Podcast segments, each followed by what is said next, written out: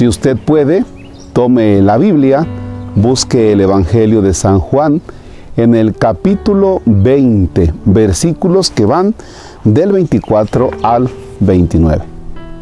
En el nombre del Padre y del Hijo y del Espíritu Santo. Tomás, uno de los doce a quien llamaban el gemelo, no estaba con ellos cuando vino Jesús y los otros discípulos le decían, hemos visto al Señor.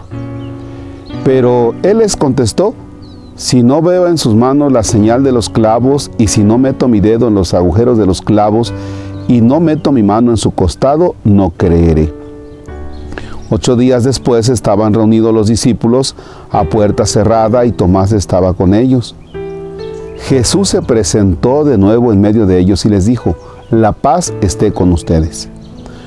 Luego le dijo a Tomás, aquí están mis manos, acerca tu dedo, trae acá tu mano, métela en mi costado y no sigas dudando, sino cree. Tomás le respondió, Señor mío y Dios mío. Jesús añadió, tú crees porque me has visto. Dichosos los que creen sin haber visto. Palabra del Señor. Gloria a ti, Señor Jesús. Los discípulos que están con Tomás le quieren manifestar, le quieren compartir la alegría de haber encontrado al Señor resucitado. Y por eso le dicen, hemos visto al Señor. Y la escena siguiente la sabemos, cuando Tomás dice, si no meto mi dedo en los agujeros de sus manos donde estuvieron los clavos, si no meto mi mano en su costado, yo no voy a creer. Y nada faltaba que los discípulos dijeran, ¿sabes qué? Pues si no quieres creer, pues es tu problema, pero nosotros ya lo vimos.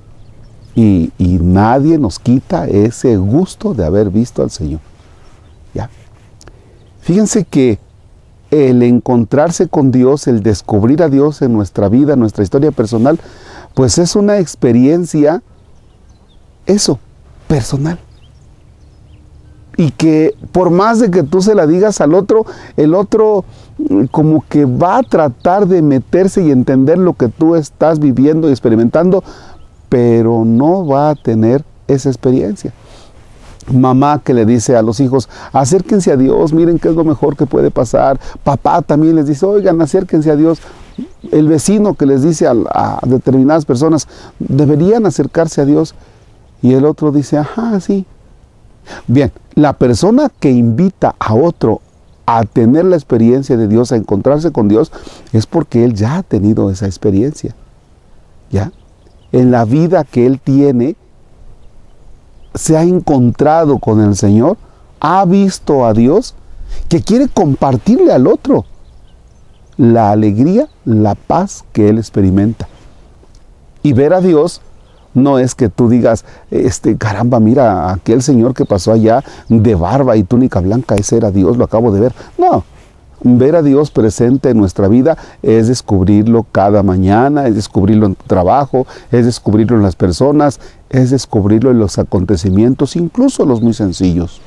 ¿Ya? Y entonces, pues de eso se trata la experiencia de Dios, ¿no? Bien, cuando tú le quieres compartir al otro, el otro no va a poderse meter en el mismo canal que tú. Por eso ya más tarde eh, eh, Tomás, Santo Tomás, hace la experiencia también de Dios y dice, caramba, pues de lo que me estaba perdiendo. De ahí la expresión de Señor mío y Dios mío, ¿no? O sea, caramba, me sorprendo con tu presencia. Sí, pero es después, es posterior. ¿Ya?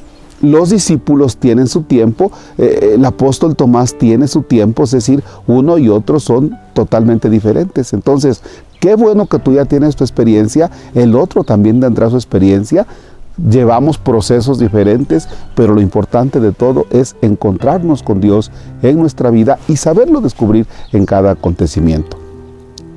¿Cuál es la tarea de hoy? Descubre a Dios. Olfatea la presencia de Dios en tu existencia.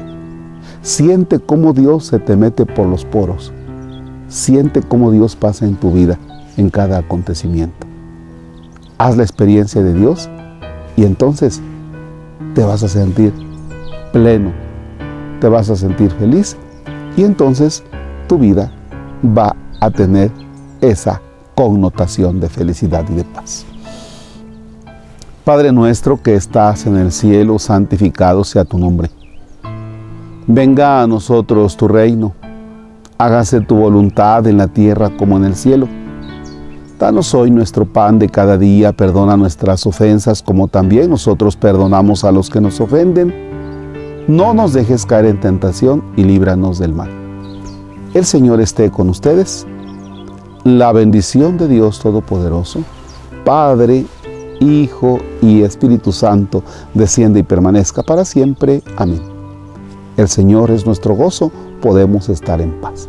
Demos gracias a Dios.